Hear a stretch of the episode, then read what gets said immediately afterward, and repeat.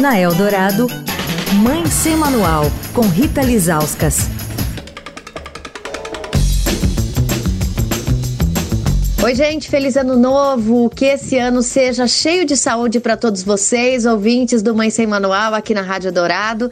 A gente começa a semana com a Denise Guilherme da Taba, curadoria de livros infantis e juvenis, que tem foco na formação de leitores. E eu fiz para Denise um desafio escolher os cinco livros infanto-juvenis mais legais lançados em 2023. Denise, qual foi o primeiro que você escolheu? Foi difícil? Nossa, foi difícil.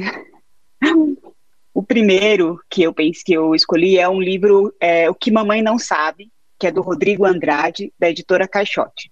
Eu pensei muito nesse livro porque ele é um livro que abre caminho para outros livros. Ele é para crianças pequenas, assim, crianças de 4, 5, 6 anos, e a história de um menino chamado Bento, que todo dia ele se despede da mãe, a mãe vai trabalhar, sai de casa, e ele está sempre acompanhado. Essas pessoas que, esses seres que aparecem ao lado dele são seres de outras histórias. Então aparece o Peter Pan, aparece o Pequeno Príncipe, aparece a bruxinha da, da Eva Furnari, enfim, vão aparecendo referências a várias outras histórias clássicas, né, mostrando que esse menino tem a companhia da, da leitura, da magia da leitura, então ele nunca está sozinho o que é interessante também no livro é uma família negra, num contexto em que não se está discutindo a questão racial, mas o cotidiano de uma família como outra qualquer, o que eu acho também uma qualidade desse livro.